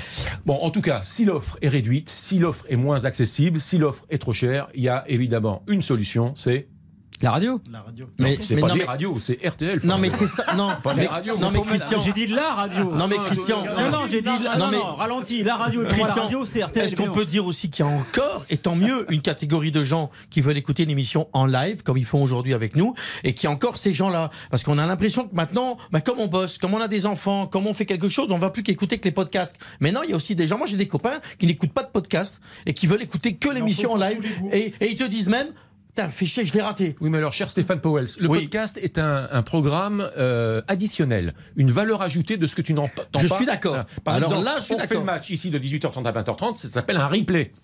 C'est pas un podcast. Nous sommes d'accord. Voilà. Oui. Nous sommes- Non, mais c'est une grande nuance. C'est à réécouter. Voilà. Nous sommes complètement. C'est une Ce grande pas nuance. comme un podcast à découvrir. Oui, aujourd'hui, on Nous sommes complètement d'accord. Aujourd'hui, on met tout sur le terme, sous le terme podcast, mais c'est effectivement, il y, a- le replay et, Et ça, l'original. ça s'appelle un mulot. Bon, Ah j'ai essayé de vous titiller, etc. Et mais, écoutez euh, Giovanni Costali, c'est En fait, réécouter vous êtes Giovanni très Costali. consensuel, les amis. En fait, vous êtes très très consensuel. pas du tout. Les podcasts, ça existe. Vive les podcasts. Le numérique, ça existe. Vive le numérique. Non, mais quand y a- le numérique va bah, si vous voulez qu'on taille, je vais tailler. hein. Sauf Powell. Ah non, non. Non, parce que quand on entend certains commentateurs qui sont mis sur des petites chaînes où personne les regarde et qu'il y a des commentateurs vraiment à chier, Je ah ben moi j'ai pas envie d'entendre ça. Eh ben, tu Euh, les écoutes pas Giovanni. Ah ben non, mais je suis obligé parfois. Retour à l'antenne à 20h. À 20h avec, Avec Eric, Eric et Silvestro et Baptiste Durieux et Xavier Domergue, bien évidemment. La publicité et ensuite Infantino, le président de la Fédération internationale de Oula, football. oh là là, oula, voilà, il peut A-t-il rester dérapé ou s'agit-il d'une simple maladresse? RTL, on refait le match On refait le match sur RTL. avec Christian Olivier. Encore 30 minutes dont on refait le match pour votre et notre plus grand plaisir, on l'espère en tous les cas, en compagnie de Cindy Colmenares, la voix euh, ensoleillée de refait le match, avec Stéphane Powell, qui sévit également sur TV5 Monde et sur W9 les soirs de Ligue Europe. Exactement. Et W9, c'est en clair. Avec euh, Florian Gazan, le Rémi Brica, l'homme orchestre. Euh, Je ne sais pas si les jeunes connaissaient ou ont entendu parler de Rémi Ah, Brica. Quel formidable. Et je crois qu'il a quelques problèmes de santé. Il vit en Belgique d'ailleurs. Rémi Ouais, Brica. exactement. Et je crois qu'il a quelques problèmes de santé. C'est quelqu'un qui euh, jouait du tambour, de la trompette. Avec de- un oiseau sur. euh, voilà. voilà. C'était l'homme orchestre. Exactement. Et, et Philippe Sansfourche, qui est toujours chef de la rubrique jusqu'à nouvel ordre, de la rubrique Ah, manifestement. Ah, il y a des infos. Ah, de- De l'info, Christian. Bah, Newcastle- C'est-à-dire qu'il y a quelques Newcastle a fait une offre. de l'entourage là de Neymar sur le côté euh, intelligent de Neymar qui me Ah. mettent dans une posture assez délicate. Gianni Infantino, mesdames Ah bah et voilà. messieurs, le président de la Fédération internationale de football, a-t-il dérapé?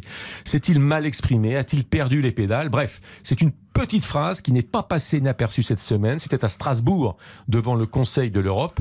Alors, pour vendre, grosso modo, sa Coupe d'Europe, sa coupe, de- sa coupe du Monde, sa Coupe du Monde tous les deux ans, eh bien, voilà ce qu'il a déclaré en anglais. Je vous ferai la traduction juste derrière. to include them. We need to find ways to include the entire world, to give hope to Africans so that they don't need to cross the Mediterranean in, in order to find maybe. a better life, but more probably Voilà, on va terminer tranquillement avec Gianni Infantino. C'est l'illustration sonore, c'est la nouveauté dans Fait le match. On nous propose ou on nous dit parfois que ce sont des débats artificiellement. Non, c'est une réalité. C'est pas un débat artificiel. C'est la petite phrase de Gianni Infantino qui a fait euh, un peu marche arrière. On y reviendra quelques heures après. Euh, la traduction est la suivante. Il va falloir que je la retrouve. Voilà, voilà ce qu'il dit Gianni Infantino. Nous devons trouver des solutions pour impliquer le monde entier. Nous devons donner de l'espoir aux Africains pour qu'ils ne soient plus obligés de traverser la Méditerranée, pour trouver peut-être une vie meilleure et pas probablement la mort en mer. Tout ça pour justifier au départ donc un feuilleton, une compétition, du sport et une Coupe du Monde tous les deux ans. Allez, mettons ça sur le compte d'une d'une maladresse, Non, madame, alors, messieurs. euh, C'est plus qu'une maladresse, c'est indécent, c'est horrible. Je, je suis désolée. Moi, je Cindy voudrais bien vous citer euh, les chefs des presses de Human Rights Watch qui a dit Mes collègues de Human Rights Watch interviewent des réfugiés au quotidien, les abus, difficultés pour abandonner leur pays. Ils connaissent jamais. Euh, la périodicité du mondial n'a été mentionnée. Son rétropédalage est, est venu hein, quelques heures après. Il faut le dire également. Voilà ce qu'il a déclaré en substance. Il s'agissait d'un commentaire général qui n'était pas directement lié à la possibilité de disputer ou de participer à une Coupe du Monde tous les deux Il a dit après, mais on sait très Ah, bien que c'est même- ça qui Bah se cache derrière, parce que les pays, les pays Ils le africains, la ce sont ceux, ce sont ceux qui vont voter pour ça. Il sait très bien qu'il faut que se les mette dans la poche. Et donc, euh, les Sud-Américains, ils les sont là pas parce que le président de la Conmebol, il est du côté de l'UEFA. D'ailleurs, Oui, euh, enfin, il est euh, venu les voir il y a deux Si semaines. ce n'est pas une maladresse, siège. c'est Non, mais on va quand même parler. dégradant. On va quand même C'est pas. une énorme Non, maladresse. mais on va quand même c'est pas. C'est une maladresse, c'est. Et en même temps, c'est un peu, c'est une C'est maladresse. pas une maladresse, c'est pire que ça. C'est- c'est- c'est ça veut dire, ça veut dire que si c'est un chef d'entreprise, faut savoir quand même que la FIFA est la plus grande entreprise au monde, qui génère le plus de bénéfices financiers au monde. Donc ça veut dire qu'il s'est comporté Sans aucun contrôle. sans aucun contrôle. Si c'est un homme politique qui fait cette sortie-là médiatique, il est, il est au pilori. C'est-à-dire que ce qu'il a fait là, c'est viré, quoi. C'est-à-dire que c'est grave. C'est pas une maladresse. hein. C'est tenir des, des propos et alors une espèce de récupération qui est intolérable. Mais Je ne, moi, j'ai j'ai du mal à comprendre, Christian, de dire que je pense qu'il mélange tout et pour essayer de vendre sa soupe, il vient avec des vraies problématiques du monde, un problème sociétal, un problème grave qui est euh, les, les- les migrants. C'est surréaliste ce qu'il a fait. Mais ce type n'a plus le droit au chapitre d'être président de la FIFA. Point barre. Ah, vous vous appelez carrément à sa démission. Bah complètement. Mais attendez, vous euh, il, est en campagne, hein, Powell, ça, je vous dis, il est en On campagne. voit ça. Mais non, mais C'est pas, ça date pas d'hier. C'est un héritage culturel en fait. Ce, ce genre de discours, à l'époque de Sepp Blatter, c'était déjà des grandes euh, tirades sur le développement de l'Afrique, sur le monde. Euh, le problème, c'est que euh, les années passant, on s'est aperçu qu'il y a un discours et puis après il y a la réalité des faits et que euh, l'implication de la FIFA, le développement dans ces pays-là, euh, il est quand même assez fake. C'est-à-dire qu'on est sur euh, de la distribution d'argent euh, quand il n'y a pas des histoires euh, avec euh, Faut voir qui le distribue, de la corruption et des affaires, mais ça c'est encore autre chose. Mais même quand c'est fait dans les clous, euh, c'est quand même pas non plus euh, une manière de de- de- de- d'amener les peuples à l'émancipation et on n'est on n'est pas là-dedans. Au-delà de ça, euh, parce qu'il se fait démonter de, de toutes parts depuis euh, 48 heures, j'essaye de comprendre quand même où est, euh, où La réflexion. sa logique. Sa logique. Et il y a quand même quelque chose qui est factuel. C'est que si vous regardez par exemple les matchs que l'équipe de France a disputés, euh, que ce soit des matchs amicaux ou des matchs de préparation, contre diverses sélections depuis maintenant une dizaine d'années, il n'y a plus un pays africain. Il n'y a pas un pays asiatique. On est dans l'entre-soi. C'est-à-dire que maintenant, il y a la Ligue des Nations, il y a les groupes de préparation de Coupe du Monde, de l'Euro. Au final, on joue tout le temps les mêmes équipes. On est entre Européens. Et de temps en temps, de temps en temps, on arrive à dégager une date pour jouer le Brésil ou l'Argentine. Point à la ligne. Tu élargis Donc, le débat là. Ce que je veux dire, Tu c'est que élargis le débat. Ce que je veux dire, c'est que le projet de la FIFA, euh, certes, il, il peut être contestable, le fait d'avoir une Coupe du Monde tous les deux ans, ça peut nuire au côté exceptionnel. Tout ça, ça s'entend. Mais en revanche, le discours de dire ça permet aux sélections africaines, aux sélections asiatiques de pouvoir intégrer plus souvent le Gotha international, ça, je trouve que c'est quelque chose qui doit être entendu. Alors, ça, c'est l'avis de Noël Legret, justement. Euh, il est dans ce sens-là et il n'est pas contre euh, la Coupe du Monde chaque deux ans parce qu'il s'est dit qu'il faut récompensé mieux par la FIFA, s'exposer et mieux intégrer euh, les Le pays il fait de la africains. politique. Mais Alors, Florian côté, Gazan nous dit il est récompensé par la FIFA. C'est pas exactement ça. C'est parce que pour le public, encore, j'essaie. Il y a une antenne FIFA, Fédération internationale de football, dont euh, Noël Bah, Le il y a Gret est le responsable. international qui s'installe qui qui à à Paris. Paris, mais bon, et Noël Le pas- Gret Non, mais- va devenir le, Voilà. le délégué, on va dire, de, de les le soucis- numéro 2. Qui les soucis pions. que je retrouve, c'est que vraiment, on sent qu'on instrumentalise. Et la preuve en est, je, sais, je crois qu'on va parler de la Cannes après, Oui. la preuve en est la Cannes. En fait, on se rend compte que les footballs africains, il faut vraiment leur laisser, parce qu'il n'y a que eux qui connaissent au mieux leur football et pas depuis la Suisse, vraiment leur laisser Bon. maîtriser, organiser, Moi, je nous pense couper. que c'est une énorme maladresse qui n'est pas digne euh, d'un président de fédération de football, mais je tiens quand même à répéter que derrière, il précisait qu'il s'agissait d'un commentaire général. Et nous dit-il qu'il n'était pas lié à Oui, cette bon, fréquence de les Mais il se rattrape- au manche, tu racontes une grosse des- Si on est saucisse, honnête intellectuellement, il faut donner toutes les, toutes, toutes- toutes- toutes les versions de bout en bout. Bien sûr. Oui, enfin, Mais enfin, c'est quand même une bourde. Je veux dire, euh, évoquer c'est suffisamment dramatique pour m'excuse. pas. C'est une, grosse, boulette, mais comme de toute façon euh, la FIFA fait un peu, à peu près ce qu'elle veut et qu'il n'y a aucun, organisme de régulation, de toute façon euh, personne punira Monsieur Infantino, il peut dire bien ce qu'il veut. Le problème avec Gianni Infantino et toutes ces déclarations sur l'Afrique, c'est qu'on est toujours obligé de voir ça au filtre de ce qui va se passer. Dans un an, il y a les élections à la FIFA. Gianni Infantino a besoin de l'Afrique, c'est 54 voix, c'est à peu près 25% des voix, donc bah, en gros s'il a l'Afrique dans sa poche, il a la moitié de son élection. Et donc tout est, tout est contrôlé pour, comme ça. Il a mis en place le président de la CAF, qui est le secrétaire général, c'est- un, un de ses meilleurs amis. On va en parler dans un Vigneault. instant, Un milliardaire Oui, mais je veux dire par là que tout, du Sud. tout ce que fait Infantino aujourd'hui n'a qu'un un but, c'est qu'il soit réélu. On en Non, mais ça, on, dans- peut en, on peut en parler de ce dossier-là. hein. Mais on va en parler dans un hein. instant, mais après de la CAF, hein. publicité, car on fait le match et une émission qui marche très très bien, il y a de la publicité. 19h38, la publicité, et on va parler du football africain et de l'organisation de la Coupe d'Afrique des Nations. On a, on a, on a Oubliez posé les toutes les podcasts, hein. questions, hein. on a posé toutes les questions depuis le début euh, de cette euh, compétition. Vous êtes Donc, en train de dire qu'on est bon, c'est non, ça mais on sera sans langue de bois, croyez-le-moi. RTL, on refait le match On refait le match sur RTL avec Christian Olivier. Avant d'évoquer la crédibilité euh, de la Coupe d'Afrique des Nations, un petit saut quand même à Reims face à Bastia, Coupe de France, Ligue 1 contre Ligue 2, Dimitri Ramelot. Un but à zéro pour le stade de Reims après 54 minutes ici à Delaune. Le buteur, je le rappelle, Ekitike à la 37e minute. Énorme, énorme occasion pour Bastia juste avant la pause et rien à se mettre sur la dent depuis la reprise. 55 Sur minutes, d'ailleurs. 1-0. Merci Dimitri. Ça dépend. La Coupe 1-0 d'Afrique des Nations, les le amis. Depuis trois semaines, on pose toutes les questions. Euh, vraiment, et on est libre de les poser. Euh, Rappelez-vous, il y a trois semaines, la Cannes est-elle méprisée par rapport aux clubs occidentaux qui refusaient de libérer leurs meilleurs joueurs euh, africains? C'était une attitude absolument égoïste et qu'on a critiqué. La deuxième semaine, la Cannes était au bord du chaos? Faut-il être calme et prudent, patient dans nos analyses? On avait fait référence au match qui n'était pas top, aux pelouses pourries, à la qualité de l'arbitrage. Troisième semaine, on est revenu. Est-ce que c'est une canne en bois? Ou le début d'une nouvelle ère, parce qu'il y a un aspect sportif qu'il fallait prendre en compte avec de nouvelles nations émergentes. Eh bien, ce soir, euh, euh, alors il y a eu aussi quand même cette bousculade Avec huit morts. avec huit morts et une trentaine, 38 blessés. hein. C'est autre chose. C'était grave. Oui, mais c'était derrière nos trois questions sur cette crédibilité de la de la Cannes et de son organisation. Illustration sonore. Je vous propose d'écouter le gardien de but, le vrai faux gardien de but des Comores, Checker Aladour, euh, défenseur de l'AC Ajaccio, qui était l'invité de RTL Foot hier soir dans le spécial On refait la Cannes qu'on propose tous les vendredis euh, depuis le début de cette euh, compétition. Il est revenu sur ce match assez surréaliste. On s'est posé beaucoup de questions parce que ce qui s'est passé, hein, en vrai, c'est inédit. C'est inédit dans le football. Donc, on- avant, avant le match, on s'est posé beaucoup de questions. On, on s'est demandé avec le staff et les joueurs qu'est-ce qu'on fait, est-ce qu'on joue ce match, euh, comment ça va se passer? Pour nous, c'était irréel tout ça. Donc, c'est normal qu'on pour moi, ça, ça paraissait normal qu'on se pose des questions, mais on, on- on est, on, est, on est tellement des passionnés dans, dans notre équipe. hein, On sait, et euh, surtout, on sait d'où on vient parce qu'on vient, on vient de très loin on vient, on, on participe pour la première fois à la Cannes. Pour moi, c'était juste impossible qu'on ne joue pas le match. Même si on s'est posé la question, c'est sûr. Mais euh, au final, c'était sûr qu'on allait jouer le match.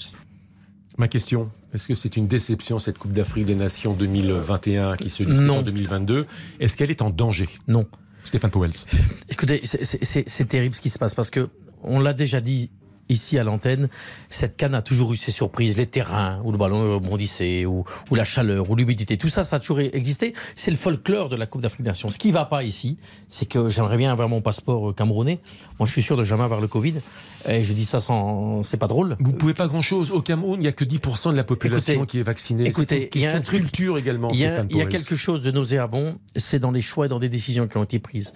Ça, c'est pas bon pour la Cannes. L'arbitrage, euh, Ah, ça, c'est autre chose. la manière de punir certaines nations sur ce taux euh, euh, de, de contamination où on n'a pas de transparence et de validité Bah, sur par tout exemple, cela. le Cameroun, zéro Oui, Covidé. mais et donc je suis en train de vous dire une dizaine de, Donc, de- Comoriens de, de donc je vous dis avec humour que j'aimerais bien être camerounais. Avec Et un donc- règlement qui changeait la veille pour le lendemain. hein. Exactement, avec Samuel Eto'o qui est patron maintenant de la Fédération camerounaise et CP organisateur. La suite. Ça, c'est dérangeant. Ça, c'est dérangeant parce que ça, c'est très nauséabond. Mais il ne faut pas nous enlever non plus que cette canne est belle, que cette canne nous apporte. Regardez qui est le buteur aujourd'hui, l'attaquant de, de- de Lyon. On va pas non plus cracher sur le niveau de la canne. On sait bien comment elle cette Coupe d'Afrique avec les, les malheurs et les, et les- et les bienfaits. Je, termine en disant, on peut pas tolérer. Et là, il va falloir vraiment que la CAF, et on en reviendra tout à l'heure, et allez voir dans le magazine 11, il y a un grand docu sur comment euh, euh, est dirigée la Coupe d'Afrique, euh, la, la fédération africaine par un mec qui est venu deux fois, qui est un, un mec d'Afrique du Sud, qui est pété de thunes, un milliardaire et la- et l'ami d'Infantino. qui est un pantin. Et qui est un pantin. Et donc ça, ça va pas. Ça, ça va pas parce que ça, ça nuit alors à la canne. Alors si vous me demandez la question si la canne est en danger, elle sera en danger si la, la CAF est toujours gérée par des incompétents. Alors je crois qu'il faut quand même mesurer Alors notre oui. vocabulaire. Un pantin. Je, pa- vous parlez de Patrice Motsepe, le président de la CAF. Confédération africaine, qui n'avait jamais eu de nationalité qui, sud-africaine. qui n'avait jamais eu occupé aucune fonction dans le football. Effectivement éloigné du qui arrive football. de nulle part. hein. Mais moi, je vous donne à charge. Alors, je vais vous faire. Je voudrais que Florian, Philippe et Cindy réagissent également parce que à charge. Vous parlez des vaccins. Dans ce pays, il y a que 10%, 10% de la population qui est vaccinée. Vous pouvez pas aller, aller contre. Donc les stades étaient plus ou moins vides. Les joueurs, effectivement, tous positifs. Zéro contre le Cameroun. On est d'accord. Un règlement qui change du jour au lendemain. Et le- les Comores savent euh, ce, dont- euh, il s'agit. Les billets étaient très chers, hein, de 5 à 32 euros, alors que le salaire moyen est de 68 euros. Les joueurs de Gambie qui étaient à 6 dans une chambre d'hôtel, qui était située à 2h30 de transport du stade. Là, je veux dire, euh, c'est- c'est- va pas. il y a- il y a- non, mais ça va pas. Bah oui, mais ça va pas. C'est ce que je dis, c'est ma question. Mais il y a plein de choses- Non, elle est pas en danger. Mais c'est non, parce que dire en danger, ça Christian, dire qu'il faut l'arrêter, votre a- question. le- Vous faites des questions où c'est dur. Mais moi, je vais vous dire, ça va être un fiasco l'année prochaine. C'est en Côte d'Ivoire et c'est l'été. Il n'arrête pas de pleuvoir. Les stades vont être inondés. Mais ça c'est la faute, ça c'est encore la faut faute. se réveiller. C'est la faute de la FIFA. Ça, non, non, non, ça c'est la faute de, c'est la faute de la CAF qui, a- qui, Bien, oui, bah, c'est la même chose. qui pour avoir, bah non, ils sont, ils sont censés ne pas l'être. L'UEFA Oui, et bah, l'UEFA, lié, l'UEFA c'est pas le chien-chien de la FIFA. Euh, la CAF avait décidé effectivement pour pouvoir une avoir une compétition avec plus d'équipes, avait dit en contrepartie on la fera l'été. Puis ils se sont rendus compte qu'ils ont appelé Louis Baudin, ils dit mais l'été quand même il pleut beaucoup, comment on va faire pour jouer? Donc ils sont revenus l'hiver. Donc résultat, mais en fait le problème de la Cannes, c'est qu'il y a tellement de de choses comme ça qui, qui manquent de professionnalisme et de sérieux que, ça la décrédibilise et c'est les, les- les joueurs qui sont les victimes. Quand on voit l'histoire, on, on parle de, de- du Covid, les jauges, les jauges dans les stades de la Cannes, c'est 60%. Mais quand c'est le Cameroun qui joue, là c'est 80%, par exemple. Foutage de ça, ça ça ne veut rien dire. Le- le- les tests Covid, effectivement, toutes les équipes de la Cannes ont eu des Covidés, sauf le Cameroun. Bon, alors du coup, ils sont dit comme c'est un petit peu bizarre, mais la CAP dit on fait appel à un laboratoire indépendant qui est un laboratoire qui s'appelle Unilab qui faisait aussi les tests Covid pendant l'euro. Donc ils sont infaillibles. Ils sont infaillibles. Et puis mardi dernier, ils nous disent mais quand même ils sont infaillibles, mais on va quand même prendre un autre labo finalement.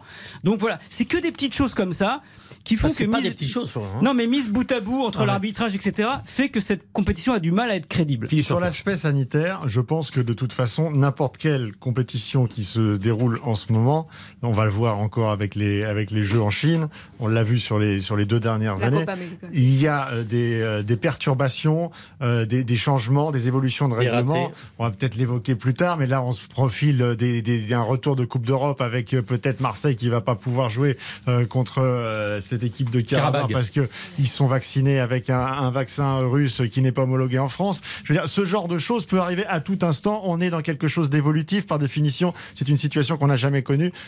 Ça, je pense qu'il faut le mettre à part. Mais car il y a un mais. Pour tout le reste, encore une fois, tu le disais, c'est une, c'est une Coupe d'Afrique des Nations. Il y a une notion. Alors, on pouvait dire à une époque folklorique, aujourd'hui ça aura peut-être une connotation un peu péjorative, mais en tout cas, on est en train, le, le glissement de, de, euh, des pays occidentaux, c'est de vouloir tout bordurer à tel point qu'on ne peut plus euh, rien organiser que si c'est euh, les États-Unis, euh, l'Allemagne ou, ou le Japon. Nous sommes d'accord. Parce que- parce qu'en fait, le cahier des charges, il est trop Non, important. et puis ce a, Trop élevé, a, hein. c'est Mais non, mais, non, mais dans ces cas-là, puisque Gianni Infantino veut être le prix Nobel de la paix et qui pensait aux migrants, et ben que l'argent que la FIFA et ils en ont énormément, et ben qu'ils l'investissent vraiment, qu'ils fassent des vrais stades, des Ah, vrais ça, c'est postes, un autre et sujet, qu'ils hein. restructurent l'Afrique. Bah, Ah, a mais un- ça, c'est un vrai sujet, Florent Oui, Gazan. et ce vrai sujet est évoqué. Je vous conseille la lecture d'ailleurs d'un superbe papier signé Philippe Auclair et Christophe Larcher euh, dans le France Football de, de- je retrouve la date du 15 janvier dernier. Je l'ai lu. Excellent et on, on- voit bien effectivement qu'Infantino a placé ses hommes au siège social qui se situe au Caire. Il y a eu 15 licenciements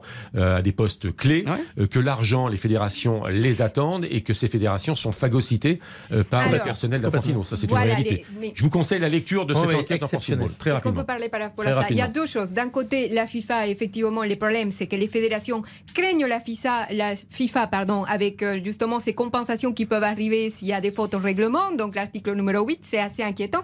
Et d'un autre côté, on a quand même Patrice euh, Motsepe, qui est le président de la CAF dont vous évoquez tout à l'heure, qui a quand même réussi à tenir tête à Infantino en disant non, la CAF, elle sera, la Cannes aura lieu au Cameroun. Il Parce a que rien c'était tenu pas, tête de rien c'était du pas tout. l'idée, je Bon. t'ai pas coupé la parole, c'était pas l'idée de euh, la FIFA des bases. Donc il a quand même eu, il a quand même réussi à tenir tête. Et s'il continue dans ce sens-là, ça peut marcher. il- Allez, il- il- 19h49, stop sur la canne. On va tourner une page de publicité. Les tirs au but, on va les faire à rallonge avec l'actualité également du mercato parce qu'il y avait Oula, un oui. débat de prévu. Mercato Ah oui. chaud ou mercato pipo, mais euh, notre invité d'honneur, Giovanni Castaldi, pour parler de Neymar, a été très très bavard et donc euh, m'a euh, poussé jusqu'à dans mes derniers retranchements. Donc on va essayer de faire jusqu'à 19h quelques petites questions.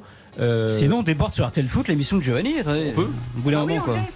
on va demander euh, s'il le On va gratter 10 minutes. Allez, la publicité. RTL, on refait le match On refait le match sur RTL avec Christian Olivier. Euh, On n'oublie pas le direct. Rapidement, Dimitri Ramelot, peut-être quand même. L'heure de jeu, un peu plus même, entre Reims et Bastia, Ligue 1, Ligue 2, Coupe de France, huitième de finale, Dimitri. 65 minutes au chronomètre, 1-0 pour le stade de Reims et Kitika marqué à la 37e minute. Merci euh, Dimitri. Je vous rappelle les deux succès à l'extérieur. Il y a deux surprises cet après-midi. Amiens qui va gagner et qui se qualifie à Nancy sur le score de 2 buts à 0. Et surtout Versailles, club de National 2, euh, qui se qualifie au C'est pas Versailles, il dit Philippe Montagnier à ses joueurs. Non? Pardon? Philippe Montagnier dit à ses joueurs, non, c'est pas Versailles. Ah, c'est pas Versailles. Vous voyez ce que je veux dire Oui, oui, tout à fait. Versailles, donc, qui a éliminé Toulouse sur le score d'un but à zéro. Je vais essayer de vous donner quelques scores quand même. On parlait de la Coupe d'Afrique des Nations. Le Cameroun, le Cameroun A gagné 2-0. face à la 2-0. Gambie, 2 buts à 0. Et il y avait un vrai gardien de but. hein. avec Toko et Gambi. Voilà. Et donc on est à peu près bien hein, sur les sur les directs. Ah, la Coupe de France, les huitièmes de finale euh, féminine. PSG qui Féminine. bat l'OL 3-0. Mais le PSG qui a atomisé l'Olympique Lyonnais, 3 buts à 0. Voilà, je crois que c'est à peu près tout pour les résultats en direct. On est prêt pour les tirs au but. Une question d'actualité. On attend le coup de sifflet et on démarre. Et on va commencer par quelque chose de très générique. Le mercato, le marché des transferts. Mercato pipo ou mercato chaud? Pipo. Alors, Pipo, parce que quand on voit en France, il y a plus de départs que d'arrivées, les mercatos d'hiver, c'est régulièrement euh, un vide. Ça sonne creux. Mis à part peut-être Liverpool qui est en train de faire un supermarché ou News- euh, Newcastle, dont tout le monde est en train de se servir en ce moment parce qu'ils sont très bien placés au niveau financier. Sincèrement, les mercatos, l'hiver, euh, j'arrive pas à trouver finalement quel est l'objectif, quel est l'intérêt. Vous êtes d'accord avec Cindy Colmenares, messieurs? Qu'est-ce qu'il y a de spectaculaire? Bah, Plus ou moins spectaculaire. Anthony Martial prêté à Séville. À Séville. Guimarès qui quitte Lyon, quand même, c'est pas, C'est- c'est pas anodin. pas encore tout à fait officiel. Oui, enfin, Mais- ça va Non, se non, faire. c'est bon, c'est bon. Non, mais C'est- pas officiel, mais c'est bon. non, mais- 40 millions d'euros. Ah, c'est bon, C'est un c'est bon. non, C'est- signé 40, ou c'est pas signé? Bah, bah, Bon. écoutez, c'est Google mes ça informations, Ah. Moi, je lis le communiqué de l'Olympique lyonnais. Je me suis jamais 24 dans mes informations. Euh, Sur Il les- démontait Sur complètement. les les- communiqués de l'Olympique Christian, Lyonnais, pour savoir les, les tendances du mercato. Il y avait un démenti Il y avait un démenti Oui, ou oui, un peu tôt. Mais Christian, pour répondre à votre, pour répondre à votre question, pour répondre à Mais votre comment question, refuser Comment, pardon, désolé. Comment refuser tous ces millions de Newcastle Ce aussi Mais c'est évident que ça. Encore signé. Mais Pour répondre si, à c'est votre- signé. pour répondre à votre question, pour répondre à votre question, le mercato euh, euh, de d'hiver, il, il ne servait qu'aux riches. Pendant de nombreuses années, ceux qui avaient vraiment du pognon, ils pouvaient encore se permettre de, de transférer, faire des gros coups. Mais il y a beaucoup moins d'argent, puisqu'avec le Covid, les clubs, même très riches, ont souffert, et donc il y a moins en moins de bons transferts qui se font. C'est juste C'est un ça. mercato d'ajustement. Non, non. un- ouais, d'ajustement. De, de correction, comme on Ah bah, dit. la Juventus l'a bien ajusté son mercato. Oui, là. Le Serbe Vlahovic, 22 Ouais. ans. Moi, je suis tombé de la chaise hein, cet Ouais. après-midi. J'en discutais, euh, c'est des discussions de bureau avec euh, Baptiste Durieux. Et 80 millions d'euros plus 10 de bonus Le pour un joueur qui est payé désormais à la Juve 7 millions net annuels. Il a 22 ans. Moi, je veux bien.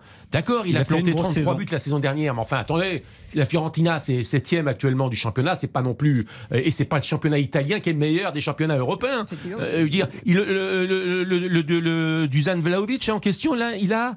euh, J'ai regardé ça. Attendez, je- il faudrait que je le retrouve. De mémoire, 14 ou 15 sélections. À 22 ans, Ouais, Mbappé il a il en a quel- Mais 52. c'est- il vous Oui, pas échappé des- qu'aujourd'hui, on est, 80 millions d'euros. on est sur une tendance où euh, justement euh, la spéculation fait qu'on mise sur une valeur qu'on estime montante et qui sera peut-être, pourquoi pas, Peut-être plus cher. à la hausse encore dans deux ans, dans trois ans, dans bien quatre compris, ans. mais là, quand Vous même. n'êtes pas à l'abri de vous planter. pas, mais voilà. Des exemples, il y en a 12 000. Euh, quand, 7 euh, millions quand Barcelone achète euh, Coutinho euh, 135 millions d'euros, ils Exact. s'imaginent pas que ça va être un four international. Bon, bah, si Vous ça va. faites un choix. Si ça Si va vous, pas, il a- Olivier, vous allez, vous traversez la rue, vous voyez un- euh, une maison, un appartement qui vous plaît, vous décidez de le payer deux fois son prix. C'est votre, c'est votre problème. Par contre, c'est un joueur particulier. hein. C'est pour ça aussi qu'il coûte si cher. Grand gabarit, costaud, ressemblance à Zlatan. Ah bah ça, on l'a déjà comparé Non, non, mais, à Zlatan. Voilà, on- voilà, non, non, mais voilà, voilà. Et donc, voilà, bah, tout ça, ça voilà, fait monter les prix. pas- Bah, voilà. Zlatan euh, Ibrahimovic. On a fait monter les prix. Bah, c'est ça, Bon, Christian. mais on verra, C'est de la spéculation. Moi, Ce qui est plus- me ce qui est paraît, plus euh, étonnant, c'est que la Juventus euh, est quand même dans une situation financière déjà qui précédait la crise sanitaire. Ils ont fait un gros Déjà dans le rouge. arrangé les, les choses. Euh, on peut être étonné bizarre, ouais. de cette capacité à pouvoir débourser cette somme d'argent. Euh, on en a parlé. Dembélé au PSG, non? Donc, euh, c'est, j'ai- j'ai- on m'a dit que ce serait. Dembélé très facile. ou Ndombele? Euh, oui. Ndombele, pardon. apparemment Oui, non. pardon, pardon. Apparemment non, parce Milieu qu'ils de arrivent terrain pas, anglais, ils, ils ont besoin de vendre et comme Paris n'arrive pas à vendre parce que on est bien à Paris. Marcelo, qui a euh, rompu son contrat avec Lyon, qui va filer à Bordeaux. Alors ça c'est intéressant parce qu'on parlait tout à l'heure justement de, de, euh, d'un mercato d'ajustement. Euh, on s'aperçoit que pour ce qui est des clubs qui jouent le maintien, euh, il y a une forme quand même de distorsion de concurrence par rapport aux moyens qui sont. euh, qu'aujourd'hui, vous êtes euh, Bordeaux ou Saint-Étienne, vous êtes en situation délicate à, la, à la mi-saison, c'est le moins qu'on puisse dire. Vous avez quand même une capacité à pouvoir changer le cours des événements qui est bien plus importante que vos Ouais, adversaires enfin, directs. Est-ce que je peux te répondre Rapidement. Euh, euh, Bordeaux est complètement dans le rouge et on en a déjà parlé ici de la situation de Monsieur Lopez. Ils arrivent quand même à transférer des mecs comme Eliakim Mangala. Moi, je suis quand même très. par- Oui, là, Oui. c'est gratos, c'est- il y a le salaire. Ouais, pas, pas quand même payer les salaires. Oui, mais c'est quand même très particulier Oui, tout mais- ces trucs-là. bon, oui, c'est la comment ils font quoi Un Enfin, point dire, pour mademoiselle 421. Cindy Colmenares. Ah. L'Olympique de Marseille, victime du pass vaccinal, je pose la question. Pour jouer contre son match, on l'évoquait à demi-mot il y a un instant, match de barrage de Ligue Europe contre Karabag, un club d'Azerbaïdjan, les Marseillais pourraient être privés du vélodrome et de leurs supporters. Pourquoi? Eh bien parce que le vaccin des, advers- des adversaires, qui s'appelle le Sputnik, eh bien n'est pas reconnu en France. Mais alors Ma question est la suivante. L'OM victime d'une injustice ou l'OM doit-il s'adapter à une situation toujours très particulière? Injustice. Philippe Sansfourche. Injustice parce que euh, l'OM est, est victime surtout euh, d'un on va dire, d'un retournement politique. Euh, vous pouvez euh, réentendre les déclarations de la, la- la- la ministre, enfin la secrétaire d'État au sport, Roxana Maracineanu, il y a encore quelques semaines, euh, qui était peut-être, alors dans le cadre, on parlait à l'époque de l'affaire Djokovic et, de, et des joueurs qui pourraient venir jouer à, à Roland Garros La bulle sous, sous bulle sanitaire. Aujourd'hui, il y a un retournement total de situation parce que le, le discours est à une fermeté totale et le fait que les Français ne comprendraient pas. Mais là, pour le coup, on ne parle pas de, de- de joueurs qui ne sont pas vaccinés. On parle de joueurs qui sont vaccinés différemment. Je vais vous raconter juste en deux secondes une Ah petite oui, anecdote secondes. qui date de l'euro dernier. L'euro dernier où les journalistes, je- j'en étais, qui étaient en Hongrie, à Budapest, étaient confrontés à la situation inverse. C'est-à-dire que lorsque vous étiez à Budapest, pour entrer dans un, dans un restaurant, il fallait euh, montrer patte blanche, c'est-à-dire un PCR négatif, même si vous étiez doublement vacciné, parce que c'était le vaccin Pfizer qui n'est pas reconnu en Hongrie. Du changement à Reims. Reims euh, face à. À qui déjà Bastia, Bastia. qui vient d'égaliser. Mais c'est Bastia qui a égalisé. Un but partout avec entre les deux équipes. Un but énorme de Sébastien Lamonge, numéro 10, floqué dans le dehors-dehors de la surface de réparation. Il y a eu un beau mouvement, c'est parti de la gauche, il a récupéré Ah, euh, beau, le ballon. Il n'était pas Mais tout avec à un fait entra- axé, avec un mais entraîneur à Bastia qui a l'habitude- frappe. Ah oui. Un entraîneur de Bastia qui a l'habitude de la Coupe de la Coupe de France. Régis Voire. Ouais. Oui. Ouais. Tout est relancé et ce sera à Tout suivre dans relancé, RTL Foot. 18 minutes. Merci Ah, Dimitri. Ce sera à suivre À dans RTL Foot dans, allez, on va dire 4 bonnes, 5 bonnes minutes avec le flash. Ça doit faire 3 minutes. Je vous mets une publicité à une minute, ça fait 4. Oui, ça sera dans 4-5 minutes. Eh bien, ce sera RTL Foot avec Eric Silvestro, Xavier Domergue, avec Giovanni Castaldi, le retour. Et, Et on peut pas rester, nous, On peut pas rester parce que moi j'ai pas 10 sur. Neymar. Et Baptiste Durieux. Merci à vous tous et à Merci vous toutes. Christian. Merci, Christian. On refait le match. Merci mille fois et surtout merci à tous ceux qui nous sont évidemment fidèles. Très bonne soirée, très bonne nuit à l'écoute de RTL. Ciao, ciao. RTL, on refait le match.